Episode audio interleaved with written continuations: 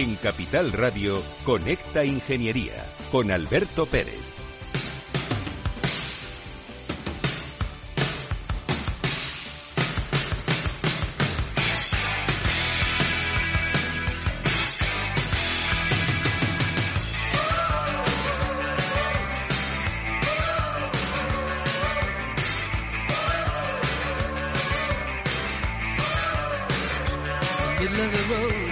Días, España. Buenos días, ciudadanos. Buenos días, Fabián Torres. ¿Cómo estás? Muy buenos días. Don Fabián Torres, buen amigo de la casa, eh, el decano de- del Colegio de Ingenieros Industriales de Madrid, y que va a venir a hablarnos y contarnos qué va a ocurrir en un par de semanas en un proyecto que ya lleva funcionando algún tiempo y que se llama Civitec. Fabián, todo tuyo. Explíqueselo a la audiencia, cortita y al pie, para que sepan qué hacen los ingenieros y por qué es importante este congreso que, que estáis llevando a cabo. Muchísimas gracias, Alberto. Pues efectivamente, el próximo 24 de abril, lunes, y 25, martes, en la Escuela Técnica Superior de Ingenieros Industriales de Madrid, en Castellana, pues vamos a hacer la quinta edición de nuestro congreso ya completamente consolidado, Civitec 23, que corresponde con, como decía, la quinta edición de este Congreso Iberoamericano de la Ingeniería y la Tecnología, que son aspectos clave en este momento pues para el desarrollo tanto de España como de Europa. En este sentido, pues comentar que en los años 70, cuando yo empezaba a estudiar la carrera de ingeniero industrial, pues teníamos un peso del sector industrial respecto al PIB eh, cercano al 34%, incluyendo la parte de energía. Eh, el reto, mm, debido a la bajada que tiene en este momento España, es como objetivo a nivel incluso Europa, de llegar al 20% de la industria manufacturera. Estamos en el 15,3%. Eh, ¿Qué queremos con Civitec 23 y como ingenieros industriales? Pues poner nuestro granito de arena para contribuir en ideas y compartir ideas para poder cubrir ese reto, ese reto de llegar al 20%. Eh, Es indudable que la pandemia, el canal de Suez, eh, esa parada que tuvimos en el transporte, la guerra de Ucrania, están justificando cada vez más el que produzcamos en España. Y ese producir más en España, producir es igual a ingeniería industrial. Porque si en realidad analizamos a fondo el total cost of ownership, el coste completo de realizar las cosas en España, nos daremos cuenta de que fabricar un tornillo en España es más barato que traerlo de fuera. Sobre todo porque vamos a generar puestos de trabajo y puestos de trabajo de alta calidad, incluso para un simple tornillo. En Civitec, y precisamente para apoyar todas estas ideas, nos vamos a, basar mucho en los PERTES, en los programas Next Generation, que pueden ser la palanca de ese cambio que necesitamos. Y de hecho, pues dentro del programa de Civitec, pues hemos incluido temas tan trascendentales como las energías renovables y el hidrógeno, el vehículo eléctrico y conectado, los sectores agroalimentarios, el aeroespacial y el naval, la economía circular. Aquí hablamos de la industria 5.0, donde ya vamos con la trazabilidad de las cosas a ser capaz de tener el control completo de un producto que tenemos ante nosotros en nuestras manos.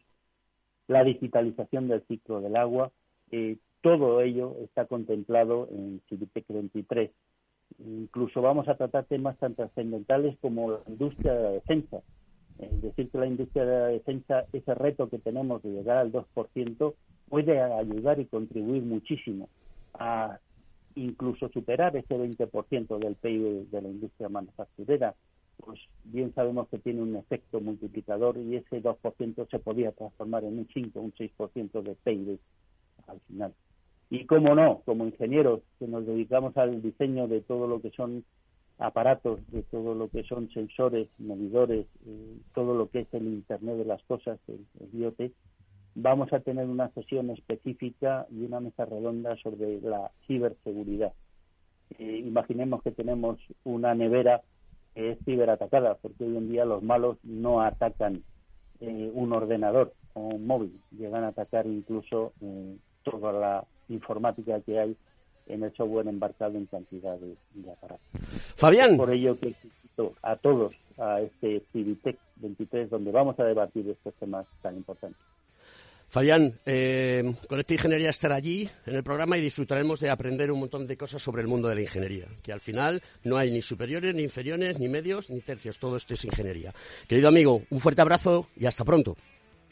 Un fuerte abrazo, Alberto. Muchas gracias.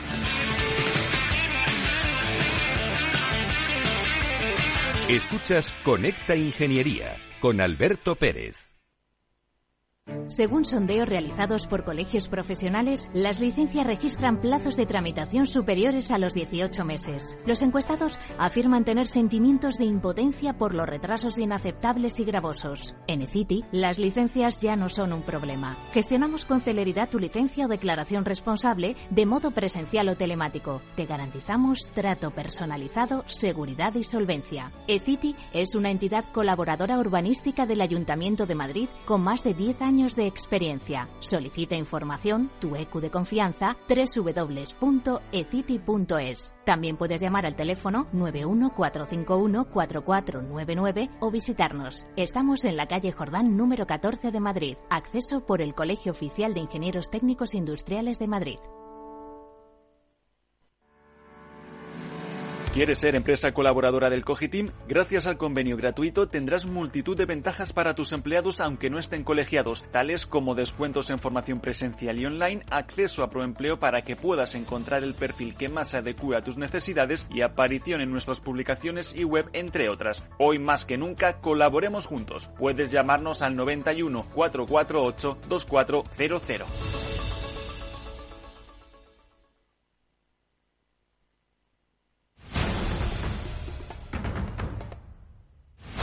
Conecta Ingeniería con Alberto Pérez. Buenos días Alberto, ¿qué tal estás? Pues mira, esta semana sobre la mesa te voy a poner un tema que me parece muy interesante y es la posible regulación por parte de la Unión Europea de la inteligencia artificial.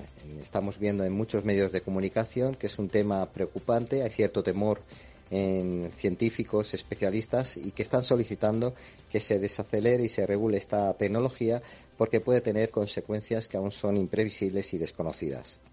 La posible legislación propuesta, conocida como la Ley de Inteligencia Artificial, probablemente saldrá en 2024 en la Unión Europea y se tendrá que transponer a todos los países de la Unión.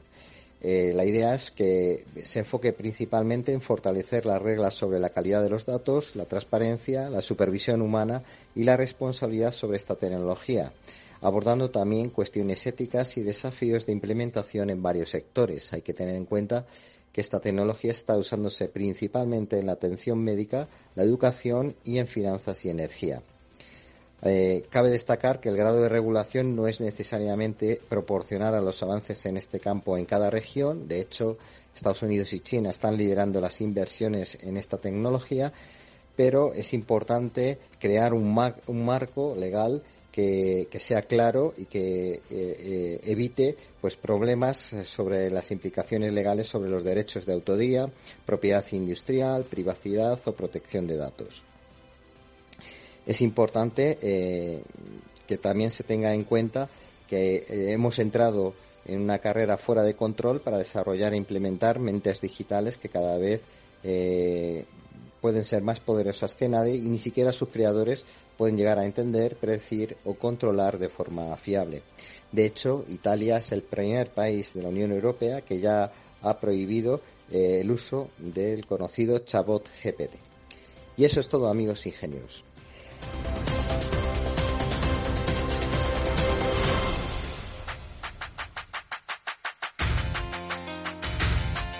Estás escuchando Conecta Ingeniería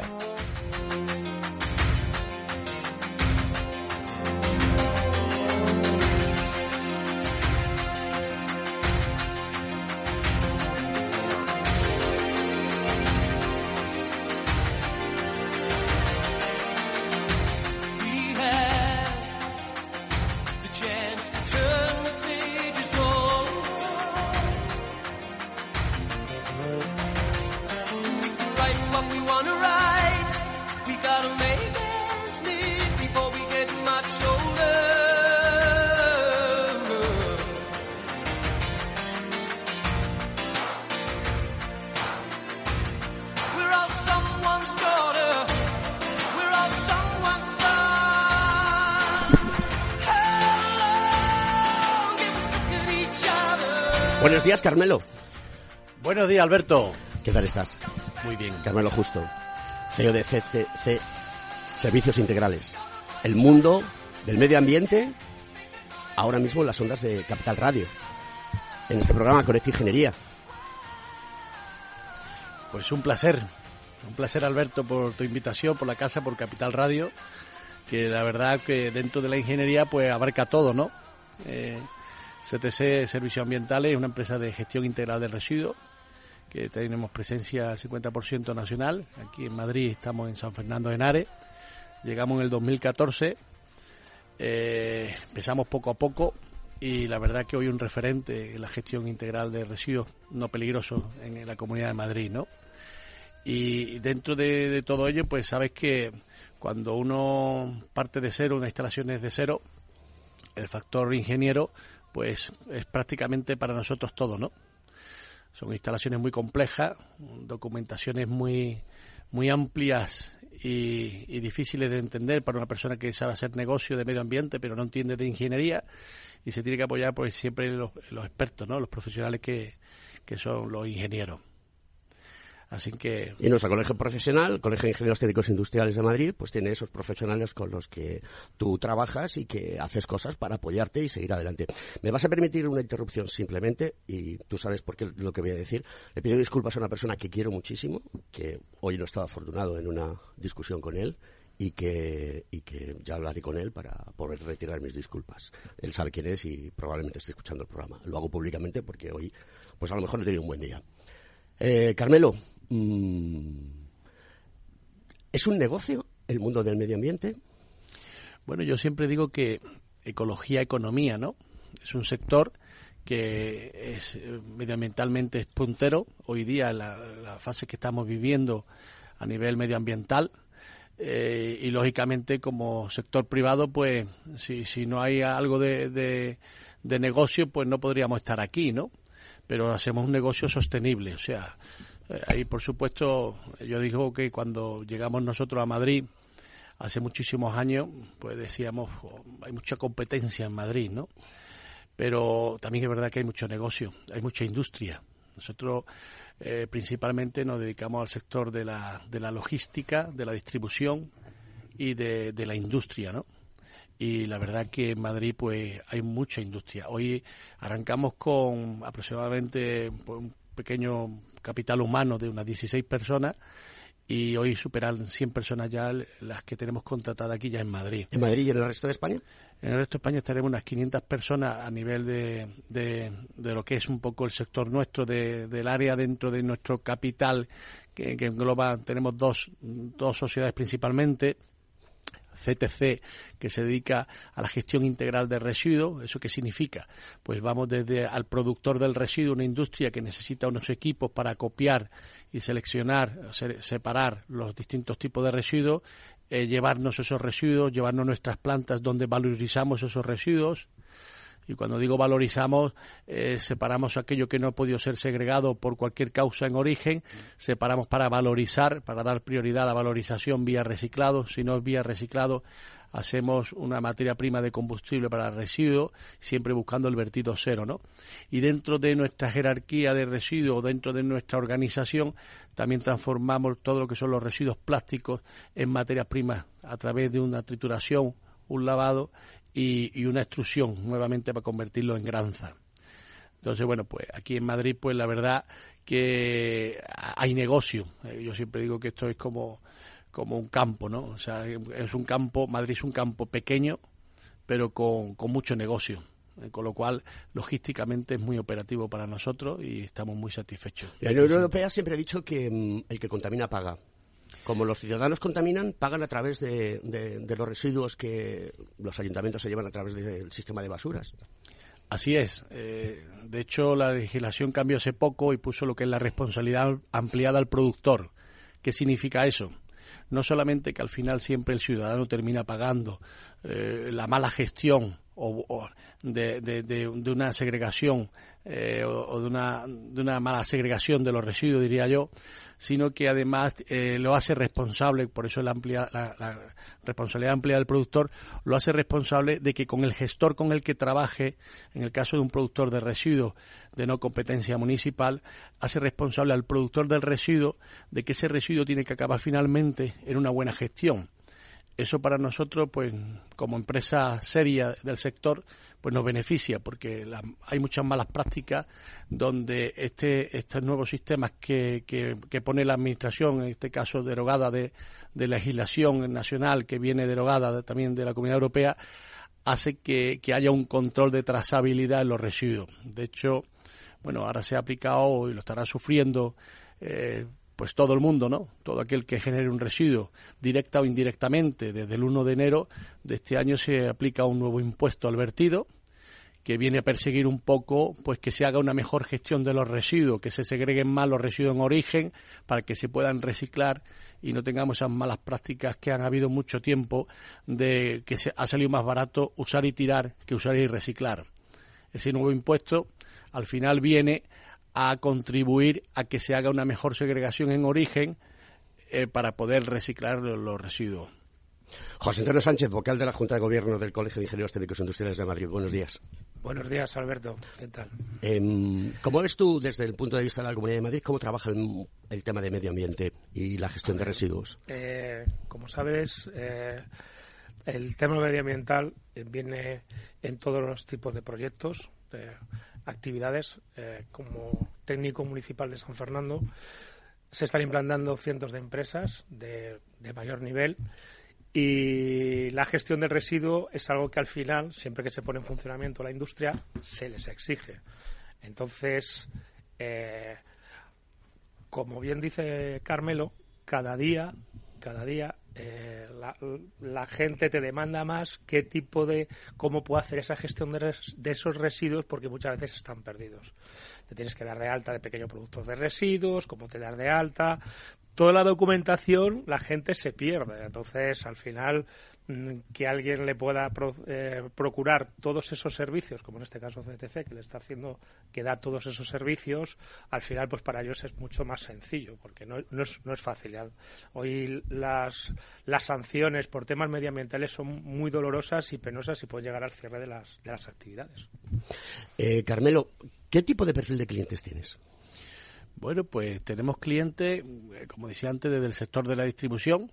Eh, tenemos clientes tan importantes como Mercadona, Leroy Berlín, eh, clientes como del sector laboratorio. tenemos grandes compañías también de, del mundo farmacéutico.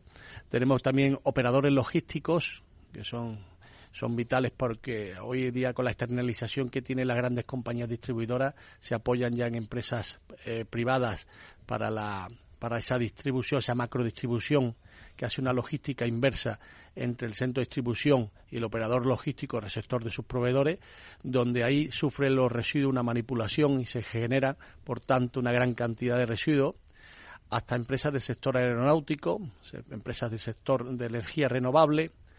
Eh, tenemos también compañías como dentro del área de la administración, como, como lo que es eh, el Canal de Isabel, tenemos también, o sea, muy diversificado, incluso también lleva mucho la gestión de los puntos limpios de, gran mayoría de los, de los ayuntamientos de aquí de la zona. ¿Qué hacemos con los vertederos ilegales? Bueno, pues los vertederos ilegales hay una normativa eh, que lo deja muy claro que lo que hay que hacer es, eh, de, por parte de la Administración, que es la que tiene la competencia, es estar detrás de él. Yo siempre digo que un residuo tiene un DNI. O sea, cuando hay un vertido en una cuneta, siempre se ve de dónde viene el residuo, porque siempre hay una carta, un documento, un albarán que te identifica, ¿no? Es lástima que, que la sociedad, y muchas veces son, sobre todo los residuos que vemos, y sobre todo se ve mucho aquí en Madrid, eh, las cunetas, es porque eh, no hay civismo todavía suficiente para atajar eso porque la, población no es consciente de que los puntos limpios, en la mayoría de los casos, por lo menos todos los que yo conozco, son gratuitos para el usuario, para el pequeño productor, con lo cual no tiene sentido aquellas personas que, que por, no sabemos por qué, yo creo que por falta de información, no acuden a un punto limpio para hacer una buena gestión de sus residuos y segregarlo o depositarlo en un centro controlado. Con lo cual hay una legislación que está vigente y al final pues es parte de la, administración la que tiene que atajar eso, porque además si no ataca ese sentido al final es el ciudadano como siempre el que termina pagando esa, esa mala práctica. Claro, porque ahí se nos van los dineros a los ciudadanos. Porque los ciudadanos hacemos una, pagamos una cosa que se llama contribución, el impuesto de bienes inmuebles, que de vosotros de eso sabéis muchos, y claro, se tiene que dedicar muchos recursos para que se pueda llegar a solventar esta situación. Además de todo, España es un, país precioso con muchos pueblos muy bonitos y ciudades muy bonitas, y da un poco de grima, ¿no? Ver todas estas cosas ahí de vertederos ilegales, ¿no? La, Administración tendría que eh, invertir más. Eh, en cada ayuntamiento debería haber una planta de reciclaje. ¿Qué, le pedirías a la Administración? Bueno, la Administración, eh, hoy con la nueva ley, el nuevo decreto del impuesto al residuo, es también la Administración la que tiene que sufragar eh, este coste, ¿no? Entonces, bueno, pues dentro de este coste, al final eh, está solicitando a, lo que es la Administración que ese impuesto que va a pagar el ciudadano, que estamos hablando del impuesto al vertido entre 30 y 40 euros la tonelada, que es una barbaridad, pero que me parece necesario, lo que tiene que hacer es reinvertir en una mejor práctica de la gestión de los residuos para que el ciudadano tenga cada día más fácil y más información el segregar los residuos en origen. Carmelo, no te vayas. Y José tampoco. Después de la publicidad continuamos con el programa y sigues contándonos cosas sobre el mundo del medio ambiente y cómo las empresas como la tuya ayudan a los ciudadanos.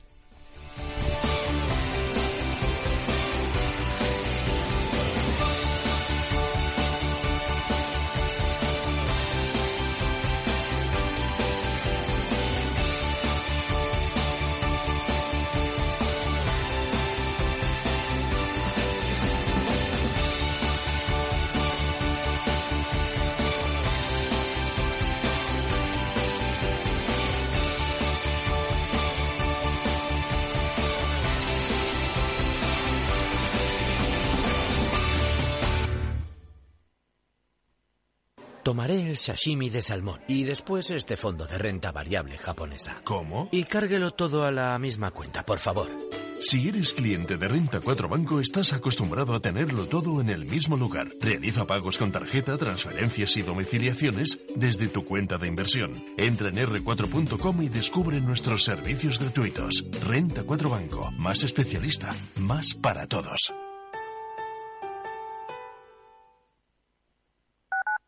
Capital Radio 103.2 el bosque finlandés, el monasterio de Santa María del Paular y el chocolate artesanal de Rascafría, la impresionante iglesia gótica de Torrelaguna, un pueblo con una historia increíble, la rica gastronomía tradicional de Imposible contarte en tan poco tiempo todo lo que puedes descubrir en las villas de Madrid. El mejor estilo de vida del mundo. Comunidad de Madrid. Acción, emoción, pasión. Deporte en estado puro todos los días en el balance de la mano de Paco Lloret. Entre las 8 y las ocho y media de la noche, el balance de los deportes en Capital Radio.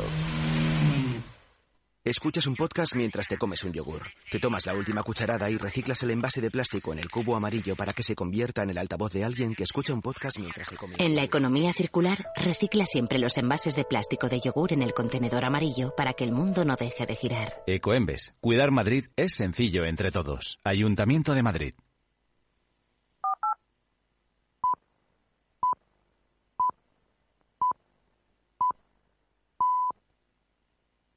Conecta Ingeniería con Alberto Pérez.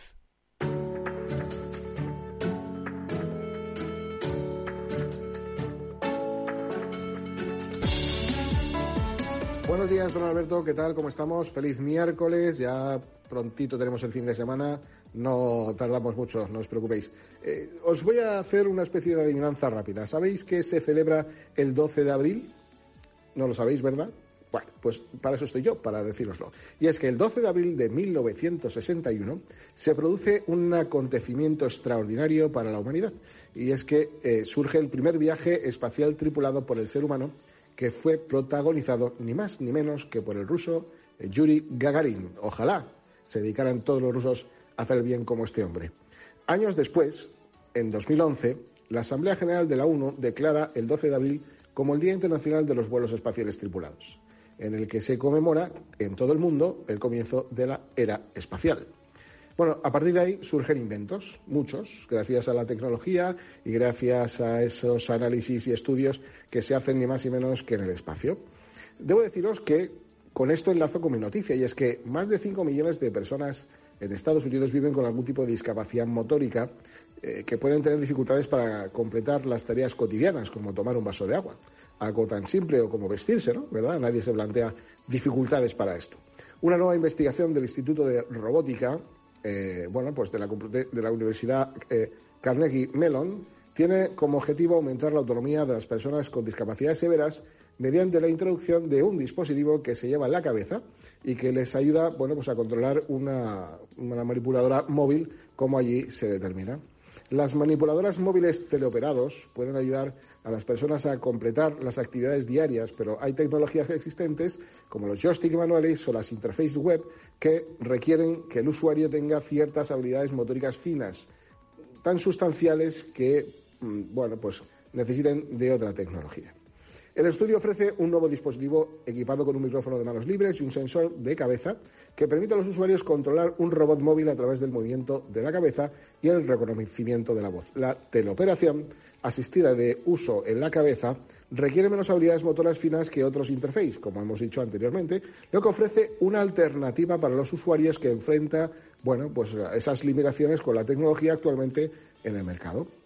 Y queridos amigos, en este sentido, estamos hablando de tecnología para personas que de aquí, bueno, abro un paréntesis, eh, ustedes cierren los ojos, no pueden moverse, imagínense que no se pueden mover, como en estos momentos ahora si ustedes han cerrado los ojos, para, eh, bueno, pues eh, tener apoyos, para realizar, bueno, pues lo anteriormente descrito.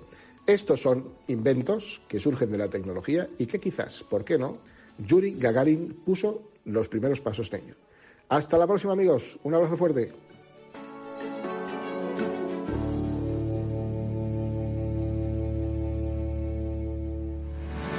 ¿Estás colegiado en el Cogitim? ¿Piensas que por novisar no necesitas la colegiación? El colegio es tu mejor aliado. Siempre estará en tu desarrollo profesional, ofreciéndote servicios como asesoramiento técnico, legal, laboral y fiscal, además de numerosas herramientas competitivas como formación presencial y online, acreditación de PC ingenieros, software técnico, networking y otras muchas. Porque creemos que trabajando juntos podemos construir una sociedad mejor. Colégiate. Más información en www.cogitim.es.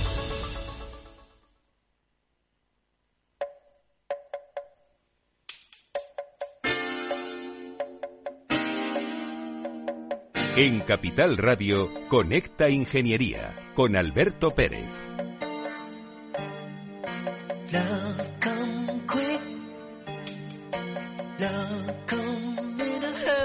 Bueno, vamos a continuar con, con Carmelo Justo y con José Antonio Sánchez y vamos a seguir hablando pues de todas aquellas cosas que están ocurriendo en el mundo del medio ambiente que son muy importantes que muchísimos compañeros nuestros trabajan en ello, en sistemas de, gestión medioambiental, en la gestión de residuos, en inspecciones. Eh, cada vez más en los ayuntamientos se está buscando perfiles de este estilo. Y que vayan a vigilar, que hagan un control, un seguimiento, eh, un registro, eh, un inventariado, los puntos negros conflictivos. Esto es así, ¿no, José Antonio? Sí, actualmente nosotros en San Fernando de Henar en San Fernando de Henares eh, hemos vamos a, ha montado el, equipo de gobierno una patrulla medioambiental que va con un todoterreno, con todo, todo el tipo de equipamiento para poder, como bien dice ha dicho Carmelo, intentar ver de dónde viene ese residuo que muchas veces se están tirando en los márgenes de los ríos, desde sofás, armarios. Hay de todo tipo, cuando en un momento dado tienen un punto limpio para tirarlo. Luego también ahí está el, el tema de los residuos, de, en este caso de construcción. La gente hace, la gente hace cualquier tipo de reforma, pide una saca y al final pedir esa saca lo que hace es tirarla a cualquier parte del campo, el río, fluente. Entonces estamos intentando, de una forma u otra, desde el ayuntamiento, pues igual que solicitamos a los empresarios que tienen que hacer esa gestión de residuo, pues intentar localizar para ser, en este caso, pues con ellos pues, pues se le pongan las sanciones preceptivas para que pueda esto se deje esta práctica se, se, se vaya acabando. Al final estamos lo pagamos todos. Carmelo el plástico virgen el impuesto al plástico virgen. ¿qué quiere decir un impuesto al plástico virgen? ese que no viene del mundo del reciclaje y que lo, se hace a través de, de las refinerías de petróleo y demás que, que te, te, meten en el mercado este commodity, por decirlo de alguna manera? Bueno, todo al final viene de la legislación que deroga de Europa, donde por primera vez, que es una cosa importante porque siempre se habla de reciclar, pero nunca se hablaba de consumir la materia prima reciclada. Entonces, si nosotros reciclamos y luego no hay demanda, no hay consumo de material reciclado, pues entonces la cadena de la economía circular no puede, no puede funcionar, no, no puede rodar. que se ha legislado y que ha empezado en vigor a entrar también a partir del 1 de enero de este año, 2023, pues el impuesto al plástico de, de lo que sea un envase de producto que aquello que no se consuma como reciclado, con materia prima reciclada, tiene que pagar un impuesto de alrededor de 300 euros la tonelada. ¿Y no sería más fácil que se fuese prohibiendo paulatinamente y que se obligase a que ese plástico se volviese a valorizar? ¿No sería más rentable? De hecho, o sea, el reciclado al final viene a ser eso, o sea, el reciclado es infinito. Eh, hay un hay un pequeño bueno pues lobby en el mercado de que el plástico siempre es malo y que el papel es bueno y yo siempre digo todo lo contrario aunque también gestionamos residuos de papel y por supuesto para su reciclado. Pero a diferencia de un papel que tiene una fibra y se va cortando, el plástico es infinito su reciclado. Lo que hace falta es que no solamente se recicle y que haya un ecodiseño a la hora de que se produzca ese envase en el mercado, sino que además haya consumo y haya demanda por parte de la sociedad. ¿Cómo se hace? ¿Cómo se hace? Vamos a explicárselo a la gente para que lo entienda, eh, porque este programa está abierto a toda la sociedad. ¿Cómo se hace mm, para mm, reciclar el plástico? ¿Cuál es el proceso que lleva? ¿Y qué es eso del ecodiseño? Que me ha gustado mucho. Vale, el reciclado del plástico empieza de una segregación en origen por parte del productor. Eh, si es el ciudadano, pues deposita, debe de depositar los residuos de envases de plástico en el contenedor amarillo.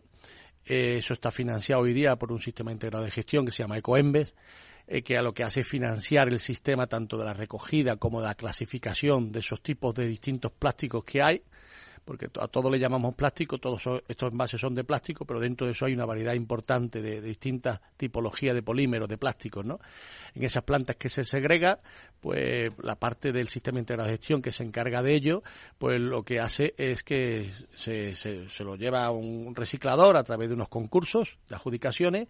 En este caso nosotros como reciclado en la red eh, somos un, un pionero en el sector de, del reciclado en España eh, y lo que hacemos pues recesionamos esos plásticos, revisamos la calidad que coincide un poco con las especificaciones técnicas que, que, da el sistema, clasificamos a través de personal humano y de, y de maquinaria, todo a través de una ingeniería pues todo robotizado, ha cambiado mucho el sistema este de clasificación de los residuos plásticos gracias a la ingeniería. Y una vez que está clasificado lo trituramos, lo pasamos por un sistema de lavado industrial, lo conseguimos secar y lo que hacemos es meterle una extrusora. Una extrusora es para que no hagamos, la idea es como si fuera un bolígrafo que por fuera está rodeado de resistencia y pasamos el plástico de estado sólido al líquido, lo filtramos para quitar los impropios que tenga y luego lo solidificamos como si fuera, gracias a agua fría, que se recircula luego, lógicamente, no se tira, y se enfría, se convierte en una especie de espagueti que a través de unas cuchillas giratorias lo convertimos en granza. Que para que nos hagamos una idea, la figura de una granza es como si fuera una lenteja. Eh, y ya con eso es un, es un material totalmente eh, sustituible a un plástico eh, virgen.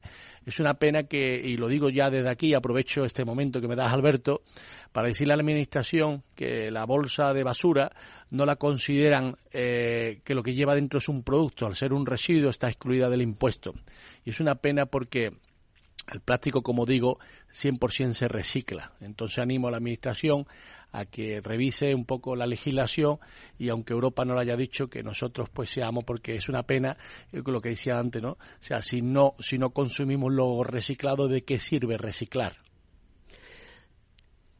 En todo este proceso que nos, que nos has contado, que es un proceso para obtener un, producto valorizado, de nuevo uso, que se pueda poner en el mercado, em, las energías limpias están empezando a introducirse. Es decir, si tú tienes ese tubo por el cual haces pasar el plástico para que quede de estado sólido a líquido, tendrás que meter energía y la tendrás que sacar de algún lado.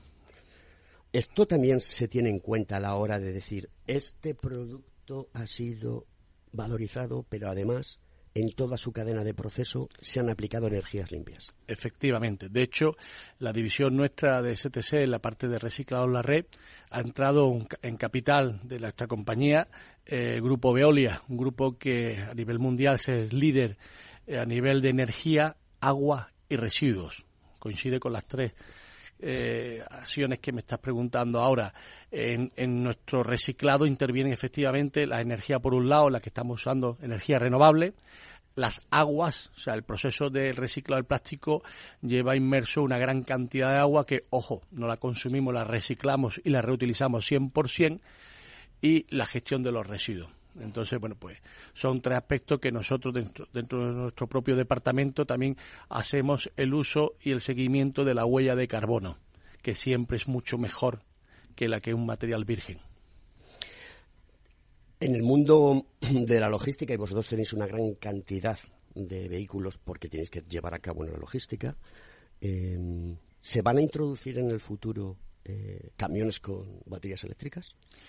Sí, ya, ya, ya existe, ya están en práctica, se sigue avanzando y creciendo mucho. Y no solamente también la, batería eléctrica, están los camiones estos que vemos tan grandes en, las carreteras, que se llaman megavolumen o duo trailer. Nosotros, de hecho, en nuestra compañía ya hemos invertido una amplia flota para poder recoger eh, gran cantidad de residuos, porque al final, medioambientalmente, la huella de carbono, pues eh, la, la mejoramos muchísimo más y también, por supuesto, como decía al principio, ecología, economía, ahorra los costes. ¿Cómo percibes que la sociedad está interesada en el mundo del medio ambiente y colabora más. Porque claro, tú vas a, los centros comerciales y, bueno, ya las bolsas de plástico ya no te las dan eh, o te las cobran. Eh, ya hay bolsas que pueden ser de varios usos y que te las venden. Eh, ¿Cómo percibes? ¿Somos en España medioambientalmente respetuosos? Yo creo que sí, que la sociedad está muy sensibilizada en ese sentido. Lo que necesita es información y que le pongan los medios hoy, como decía antes, eh, el sistema integrado de gestión que hay en España funciona bastante bien y de hecho los datos que da cada día que pasa pues son mucho mayores de, recuperación. Y si a esto le grabamos ahora el impuesto, se ha dado cuenta la Administración el coste tan importante que tiene el no hacer una buena segregación en origen. Y para hacer una segregación buena en origen, es como decía al principio, hay que poner medios e información y eso al final eh, va a ser un ahorro económico para el ciudadano que al final somos, y yo como ciudadano también, somos los que estamos siempre al final pagando el pato, como se suele decir vulgarmente. ¿Qué puede, qué, puede producir una persona, el ratio de producción de basura? Eh, al año. Aproximadamente los datos estadísticos que hay, hay muchas bases de datos, pero aproximadamente es un, kilo habitante. ¿Un kilo habitante? Un kilo habitante y de la orgánica y la inorgánica. En general. Sí, sí, José Antonio. ¿Día, o...? No, el, claro, un kilo habitante por día. Un kilo habitante por día. Estamos metiendo muchos datos, estamos metiendo también lo industrial, o sea, pero al final se repercute todo entre sociedad. O sea, que una persona genera en España 30 kilos al mes de residuos con todo. y somos 48 millones, ¿no? O sea, que la multiplicación está ahí, una barbaridad de toneladas, ¿no? Toneladas, sí, efectivamente. Y mm, es que es sorprendente, ¿no? Son muchos. Estoy metiendo también la parte industrial. ¿eh? Sí, sí, sí, pero bueno, al final... Porque al final la industria trabaja para algo que se va a consumir después. Claro, con lo cual, y claro, es, es enorme, ¿no? Es importante, es el dato es muy importante. También tenemos que seguir avanzando en eso, en una mayor reciclabilidad. O sea, nosotros, como comentábamos antes, nosotros tenemos centros de tratamiento de residuos donde todo el residuo pasa por nuestras plantas para intentar segregar al máximo y recuperar para reciclar. Eh, esto una vez que el residuo, como comentaba al principio, no se, ya no se puede, no tiene una valorización porque está muy contaminado unos con otros, buscamos siempre la alternativa a la valorización energética con recuperación energética para, para antes de que la eliminación del vertedero, porque al final el vertedero hoy día eh, es un problema para el mañana aunque yo digo siempre que las tecnologías están avanzando tanto que al final van a ser depósitos de recursos naturales para el futuro. Y hay muchos países por ahí que tienen que importar basura para sus plantas de cogeneración, sus plantas de incineración. Pero previamente siempre todo, todo residuo debe pasar por una planta de tratamiento. Y luego después distribuir cada una de las materias para poder hacer, por ejemplo, biocombustibles. Correcto, biocombustible, eh, biomasa, eh, se ha puesto muy de, moda, más por el tema energético, que sabéis que hemos sufrido estos dos años los costes energéticos a través del gas, a través de la energía, a través de los residuos, de, bueno, los consumibles fósiles, como los, los combustibles y demás, se han ido buscando combustibles alternativos en los que, bueno, pues se están preparando plantas, muchas plantas de biogás para recuperar la materia orgánica y recuperar ese gas y convertir también luego en electricidad. Entonces, bueno, cada día a, nivel de ingeniería se está avanzando muchísimo en la sociedad y, a nivel de mentalización por parte de la sociedad, tanto civil como industrial, pues también cada día vamos avanzando. Pero bueno, al final el ser humano, como más aprende es con el bolsillo. Cuando le tocan el bolsillo es cuando se da cuenta y se espabila, ¿no? o sea que todos le tenemos miedo al dinero. Al dinero siempre. Cada vez que llega la factura nos asustamos y decimos, eh, preguntamos por qué. O nosotros, eh, muchos clientes, pues claro, al final el, el, nosotros somos mero hacemos mera transferencia del impuesto, ¿no? No es que no, no es que nuestros márgenes al revés nos van a bajar, sino lo que hacemos es un poco extrapolar al cliente el coste del impuesto. Entonces, bueno, pues los clientes no han visto ni las cartas que se les han mandado, no se, no se leen la legislación y ahora se asustan cuando le llega la factura. Oye, ¿esto por qué? Está la legislación, ahora tienes que segregar más y te das cuenta que es muy importante segregar en origen el residuo. Pero muchas personas a lo mejor tienen una casa pequeña y no pueden poner tres o cuatro eh, em, contenedores pequeñitos de basura en su casa para de uso propio y hacer esa segregación. Porque incluso en muchos sitios no hay ni siquiera cubos de basura. Bueno, ahora, tiene que, con este cambio, sabéis que se ha incorporado también por normativa el quinto contenedor en la calle, que es el de la materia orgánica, con el objeto un poco pues también de segregar más en origen y que al final si el ciudadano colabore y segrega en origen, al final no a corto plazo pero a medio plazo se verá un poco mermada su, su facturación de, que recibe por parte del ayuntamiento de las tasas de tratamiento y recogida. De pero bueno, yo creo que ahí los ayuntamientos van a seguir intentando tener el impuesto controlado porque es con lo que ellos pueden mm, maquillar sus resultados. Sí, lo que pasa es que también hay una legislación que hay que cumplir, que es el vertido cero. O sea, Europa ha marcado unos, unos hitos eh, para el 2030, 2050, 2070, donde al final viene buscando el vertido cero. O sea, es que estamos metiéndonos en un embudo donde o se recupera y se recicla sí o sí, o además de los impuestos vamos a tener sanciones importantes. O sea, con lo cual, pues yo, pues, aquí animo a todo el mundo, tanto la parte industrial como la parte eh, del ciudadano, que, por favor que colabore porque es importante. Y además de que es importante, hay mucho también, no solamente hay mucho capital humano detrás. El grupo Veolia eh, tiene aproximadamente unas 300.000 personas trabajando en plantilla fija no plantilla externa, o sea, aparte todo, todo el mundo que colabora. Nosotros, que, que hasta, hasta hace cuatro días que han entrado ellos en el capital de la parte de la red, pues teníamos 500 trabajadores entre Sevilla y Madrid. O sea, hay mucho capital humano detrás del mundo de los residuos. Eso no hay que olvidarlo tampoco. Y si cada día se recicla más, se creará más capital humano y con lo cual más, más economía. Sí, está claro, es que es la única manera de que tú le metas tecnología para hacer productividad. Si no haces productividad, seguiremos anclados en el pasado y esto no tendrá eh, vuelta. ¿Cuáles son las épocas de más residuo? Entiendo que es en el verano, ¿no? Bueno, depende depende de la zona geográfica, ¿no? Si hablamos de un Canaria, pues tiene una, estación. Si vamos a, Mallorca, pues tiene una estación, ¿no? Si estamos en Madrid, pues igual. Madrid cuando llega el mes de agosto se queda vacía. Claro, y hay menos... E-, ese residuo se está generando en, en unas zonas más turísticas, ¿no? ¿Y mm, cuál es la, la, ciudad más, eh, más ecosostenible? Difícil pregunta. No, no, te sabría responder. No me sabría responder. ¿Y por comunidades autónomas tampoco? Por comunidad autónoma, curiosamente, desde, hace muchísimos años siempre se ha dicho que en el norte, eh, de, norte a sur, ha, ido creciendo, ha sido siempre más creciente, ha ido por delante un poco lo que es el mundo de la recuperación el reciclado. Eso también siempre tiene una doble lectura. También si está en el norte, en Galicia, está todo el día lloviendo y está uno siempre leyendo en casa, ¿no? Con lo cual, pues generaba más residuos en el caso del papel, ¿no? Por, el tema de las revistas, los libros y demás.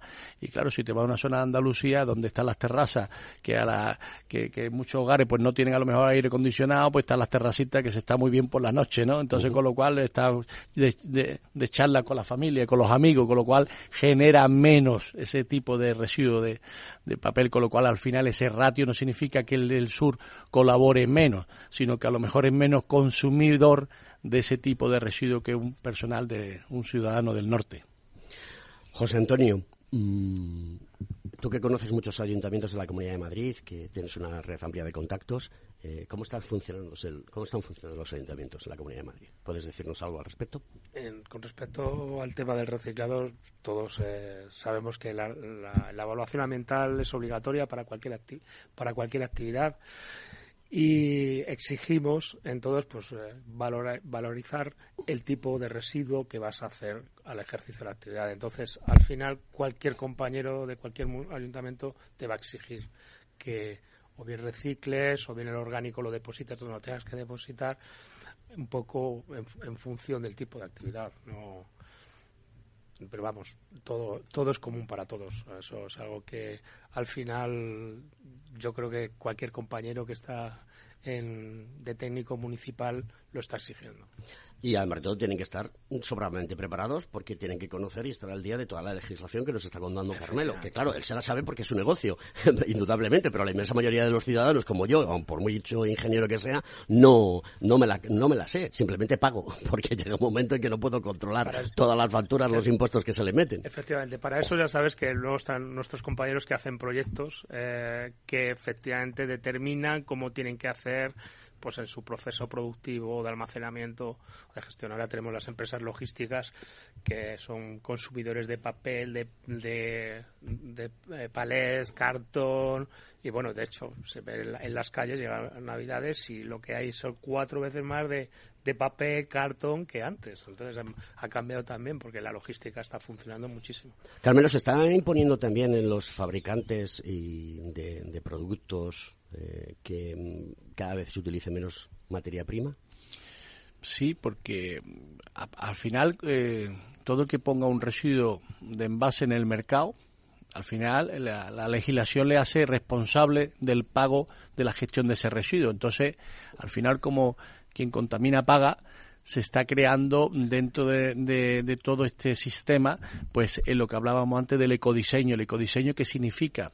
Pues significa, en pocas palabras, de que se tiene que poner un envase en el mercado que sea reciclable, para que no contamine y se pueda reciclar y no se genere al final un residuo y también se busca técnicamente pues que cada vez el envase sea con menos gramaje, con menos peso para que al final se genere menos residuo. Entonces es muy importante también el factor del ecodiseño, es muy importante también que el consumidor cuando va a un supermercado que vea que es un hombre el, el consumidor no entiende, pero sí está viendo cuando pone un material reciclado está hecho con material reciclado, ya sabe que además y que pone reciclable, que se va a poder reciclar. Yo recuerdo que cuando compro cualquier tipo de aparato electrónico, por ejemplo una televisión, de la marca que sea, que vienen dos libros enteros de papel. Em, o en el mundo que estamos hoy en día, con un código QR no sería suficiente para que te llevase directamente a, a las instrucciones. Si hoy hay más móviles en España, te digo España, que porque es el país que vivimos, que habitantes. O sea, todo el mundo tiene acceso a la información. ¿Y, y, eso qué se hace? ¿Por qué se hace? Porque hay, que, hay gente que no tiene móvil o hay gente que no es capaz de manejarse con las tecnologías, pero eso es una parte muy reducida, ¿no? Yo creo que el ser humano se adapta rápidamente y como bien ha dicho hoy las tecnologías, hoy que no tiene un móvil, o sea, hoy alguien que no tenga un móvil es algo anormal, ¿no? Entonces estoy contigo que hay que se sigue se tiene que seguir trabajando muchísimo más porque además eso eso al final el papel ya sabes de dónde viene, ¿no? De los árboles y por mucho que nos digan que los árboles se vuelven a plantar, pero mira mira la desertización que estamos teniendo, ¿no? La época, oye, pues los árboles al final son los que traen a la atmósfera y traen y traen el agua, ¿no?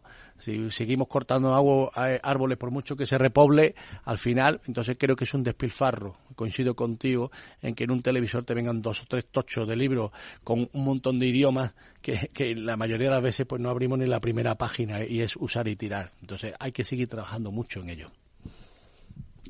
¿Cómo ves el futuro? Futuro yo lo veo bien.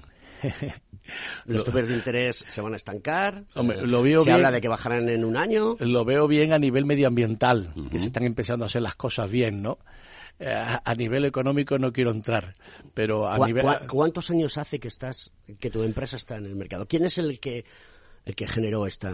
Bueno, pues mira, yo vengo precisamente de, de, una cuarta generación. ¿Una cuarta generación? Mi bisabuelo, entonces, hoy se llaman gestores de residuos, pero antiguamente se llamaban traperos. Anda.